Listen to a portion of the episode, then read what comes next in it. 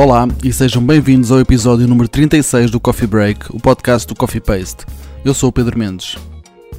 O prémio Nova Dramaturgia da Autoria Feminina é uma iniciativa da Companhia Cepa Torta no âmbito do ciclo Esta Noite Grita-se. Dirige-se a pessoas que se identificam com o género feminino, sejam cisgênero ou transgênero, com ou sem obra prévia editada, para premiar um texto inédito de teatro.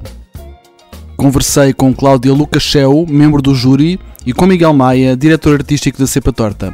Espero que gostes. Até já.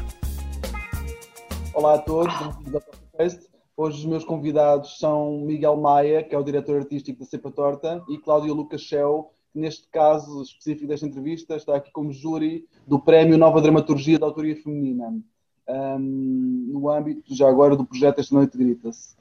Uh, a minha, já bem-vindos e obrigado por estarem aqui a conversar comigo. Obrigado, Pedro. Obrigada, obrigada. Era essa. Uh, no, a primeira pergunta, se calhar, é mais dirigida para o Miguel também, para saber como é que surge este prémio Nova Dramaturgia da Autoria Feminina no âmbito do, do projeto Esta Noite Grita-se. Como é, como é que surgiu esta, esta, esta ideia? Bem, o projeto Esta Noite Grita-se é eminentemente um projeto de, de, divulgação de textos teatrais, não é? através da palavra dos, dos atores, não é? como sabes, já, já conheces o projeto há algum tempo também. Uh, começámos em 2017, de forma muito informal, mas o, o, bom feedback que temos vindo a ter do público levou a que quiséssemos cada vez mais criar atividades para além da, da, da leitura dos textos que pudessem reforçar esta ideia de base, é? da divulgação do texto teatral. E por outro lado, no nosso, no nosso processo de curadoria, começámos a notar ser difícil fazer uh, um equilíbrio de género uh, naquilo que era a escolha uh, dos dramaturgos. E, portanto, o ano passado, já na quarta temporada, fizemos esse equilíbrio, mas sentimos mesmo muito mais dificuldade naquilo que era o leque de opções de obras, uh, tanto de dramaturgas portuguesas como de dramaturgas estrangeiras traduzidas, e ao sentir isso pensámos que, visto que costumamos ter uma temática subjacente à, temporada, decidimos então ir, ir, escolher só, ou optar por uma temporada dedicada à, à autoria feminina. Tanto é que os textos que nós, que nós programamos para este ano são todos de dramaturgas.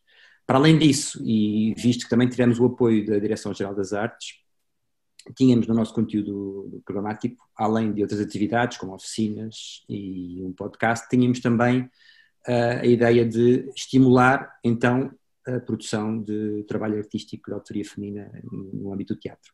E então criamos o prémio, que faz-nos todo o sentido uh, visto que de facto foi uma dificuldade que nós sentimos e, e, e claramente se olharmos à nossa volta verificamos que o panorama, em particular no teatro português, mas não só, uh, ainda padece de falta de muita voz feminina naquilo que é a produção de peças de teatro. Uhum. Precisamente, uh, pois, precisamente este, este prémio, como, como tu já disseste, é dirigido a pessoas, e, e diz no vosso site, é dirigido a pessoas que se identificam com o género feminino, sejam uhum. cisgênero ou transgênero. Claro. Uh, a pergunta é para ambos, para a Cláudia, se ela se quiser aqui pegar. A pergunta é se esta abrangência é importante para, para a identidade do prémio. Eu acho que é muito importante. Acho que é muito importante uh, estar claro, estar claro no regulamento essa questão, porque a verdade é que é uma evidência, não é? Já deveria ser uma evidência saber que uh, a autoria feminina já abarca toda, toda esta questão, mas, mas como achamos que ainda se calhar não é tão claro quanto isso, achamos por bem discriminar uh, realmente esta questão de qualquer pessoa que se identifica com o género feminino. Uhum. Sim. é um prémio, então, a favor da diversidade, podemos dizer. É, que é natural, não é? Desculpa. Exatamente. É isso, é isso, Miguel. É isso, é essa questão. Que não é diversidade, é o que é realmente. Uh, percebes, Pedro? Portanto, é realmente aquilo que é. Só que achamos que uh, socialmente, não é? Às vezes, às vezes ainda, ainda há algumas dúvidas sobre esta questão. Portanto, achamos por bem discriminar. Discriminar no sentido de indicar exatamente explicitar, essa, explicitar essa exatamente. Ok. Exatamente. Okay. E, e quais é que vão ser os critérios do júri ao avaliar os textos apresentados, de forma geral? Bom, para já começa por, por, por, por, a arquitetura, não é? A qualidade em termos de arquitetura teatral, de, de esquema teatral de texto. E depois, quer dizer, acho que este é o ponto primordial da avaliação dos textos. E depois, lá está, temos este, este primeiro ponto que é obrigatório, que é a autoria feminina, e depois passa pela qualidade da arquitetura do próprio texto, que isto é sempre uh, delicado, não é, de se avaliar, mas por isso é que também temos vários, vários dramaturgos no, no, no júri, com gostos e com estéticas teatrais bastante diferentes, que eu acho que é importante também para depois chegar a algum consenso para, para avaliar essa qualidade dos textos. E na prática, em que é que se vai traduzir o prémio para, para a vencedora deste, deste, deste concurso?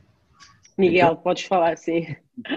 O prémio é um prémio pecuniário no valor de 500 euros, é hum, a edição em livro, nós fizemos uma parceria com a Doda Correria, que é uma editora de Lisboa, assediada em Lisboa, e também uh, vamos, vai ser o quinto texto lido no programa do Esta Noite Grita-se, em vários espaços uh, de Lisboa, com, com intérpretes que ainda, ainda vão ser escolhidos, porque obviamente ainda não sabemos como é que vai ser a estrutura do texto, quantos atores, quantas personagens é vai ter, portanto ainda não, ainda não podemos anunciar agora os intérpretes desse texto em particular, mas vai ser o texto lido em, em junho, que é o último texto, para fechar o, a temporada do Esta Noite Grita-se de 2021.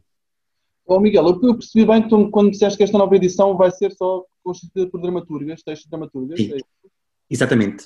Vamos ler, eh, portanto, cinco textos no total, em que o quinto é este que falámos agora, da vencedora do concurso, mas começamos com, em fevereiro, no final de fevereiro, o último fim de semana de fevereiro, com o texto da Ellie Smith, justamente, uma tradução do Miguel Castro Caldas.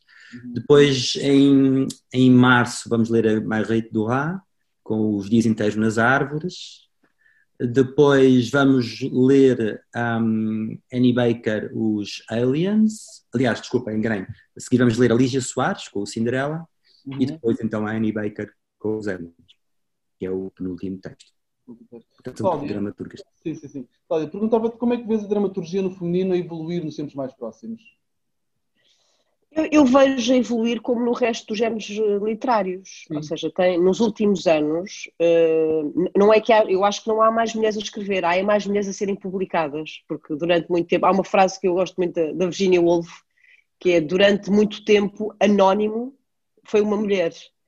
E eu acho de facto que, que basicamente é isto que resume a questão da publicação de, de, de, dos textos de autoria feminina, não é? Durante muito tempo, acho que se calhar havia a mesma, o mesmo número de mulheres e de homens a escrever, simplesmente as mulheres não eram publicadas, ou muitas vezes eram publicadas com um pseudónimo masculino. Com o nome Portanto, do marido. Exatamente, com, e muitas vezes a escrever pelo marido, não é? Portanto, eu, eu acho que naturalmente, como nos outros géneros literários, como no romance e, e e neste momento eu não sei estatisticamente se corresponde ou não, mas a sensação que eu tenho é que saem muito mais livros por ano de autoria feminina, por exemplo, no, na ficção narrativa, do que na masculina, e acho que isto vai acabar por acontecer em todos os géneros, até por uma questão numérica, não é? Porque as mulheres estão em maioria no planeta, até natural que. Uh, e que estão, estão, estão, em maioria neste momento nos cursos superiores, portanto, há, aqui, há aqui uma, uma. E como este preconceito que ainda existe não é? Não, não, não, não, não achemos que não existe, ainda existe aqui uma, um, um esquema ainda uh, maioritariamente masculino no, no mercado editorial, no, nos cargos de poder, atenção. Uh, mas eu acho que naturalmente vai acabar por, por, por evoluir no sentido, pelo menos, de, de igualdade, se não de maioria de igualdade. Sim, eh, aquilo que o Cláudio está a dizer também é consubstanciado por, por alguns estudos que já foram feitos. Em Portugal não há não há peso estatístico para fazer estudos, uh, uhum. mas não existem estudos, na verdade. Uhum. Existe um trabalho muito meritório da, da Eugénia Vasques, da professora Eugénia Vasques, uhum. uh, sobre as, uh, as, autoras de teatro no século XX, um levantamento exaustivo que foi feito. Uh, mas, por exemplo, se nós formos consultar dados de uma, de uma ONG, agora não estou a lembrar o nome, americana, que nós, nós citamos no nosso programa, é incrível perceber como, por exemplo, nos Estados Unidos, já foram feitos vários estudos acerca de, da prevalência e da importância e relevância das mulheres na, na produção teatral e chega-se à conclusão que são altamente discriminadas, continuam a ser e, e na verdade o teatro até, até, se desviou um bocadinho da literatura no caso dos Estados Unidos, porque na facto uhum. a discriminação é maior naquilo que é produção teatral, porque obedece também a um.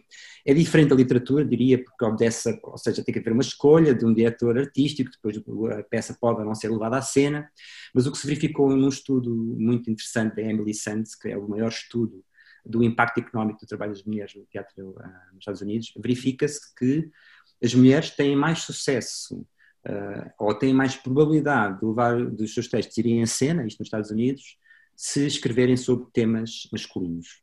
Isso foi provado.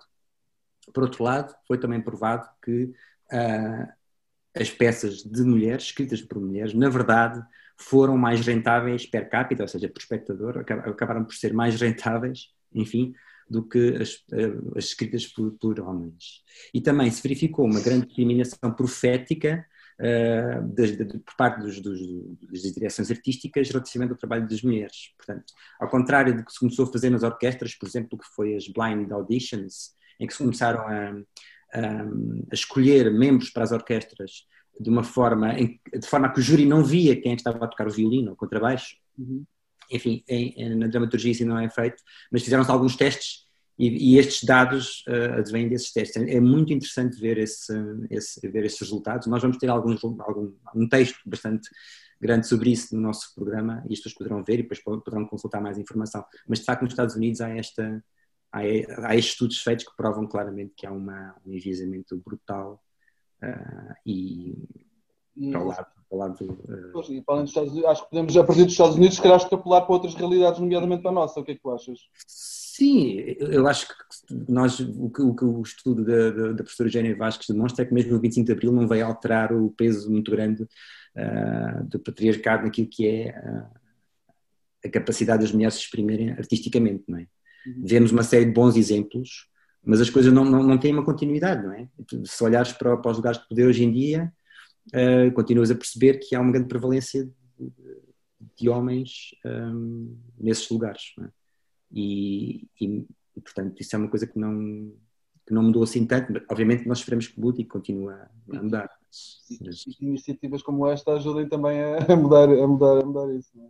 Sim, sim, acho que sim, porque é uma questão, é uma questão, é como a Cláudia dizia há bocado, é uma questão de dar, é, é uma questão dar a voz a metade das pessoas. E se nós queremos identidade e queremos que os assuntos que vão para. Assim como é importante uh, combater a precariedade para que não sejam só vozes enviesadas ou de alguma forma só falem da pobreza ou só falem de certos temas. Ou seja, os artistas não podem, não podem representar só uma fatia da sociedade, têm que representar toda, toda, toda a sociedade, não é? Uhum. E tal como, como é importante que os artistas não sejam só uh, alguns maltrapilhos que por uh, teimosia continuam a levar os seus temas ao palco, é preciso que seja toda a gente, portanto é preciso dar condições aos artistas para que se possa, para, possam fazer o trabalho. Também era importante que, obviamente, que nós não tivéssemos com metade da população calada a não poder levar os seus temas ao palco mesmo. Cláudia e Miguel, muito obrigado por estes minutos. Foi um gosto falar convosco. Obrigado, Pedro. Obrigada. E assim chegamos ao fim da edição desta semana do Coffee Break. Podes subscrever nas principais plataformas ou na aplicação que usas para ouvir os podcasts. Se nelas pesquisares por Coffee Paste, será fácil encontrar-nos. Se gostaste deste episódio, deixa-nos lá um comentário e uma classificação. Vai ajudar-nos a chegar a mais ouvintes convidamos-te a visitar o nosso site em coffeepaste.com, onde podes encontrar muito mais conteúdos. Podes também encontrar as notas sobre este episódio em coffeepaste.com cb36 coffeepaste.com cb36 Se quiseres apoiar o nosso projeto e as suas atividades, podes fazê-lo em coffeepaste.com apoiar coffeepaste.com apoiar A música deste podcast é da autoria do DJ e músico Mr. Bird. Eu sou o Pedro Mendes e falamos em breve. Fica bem.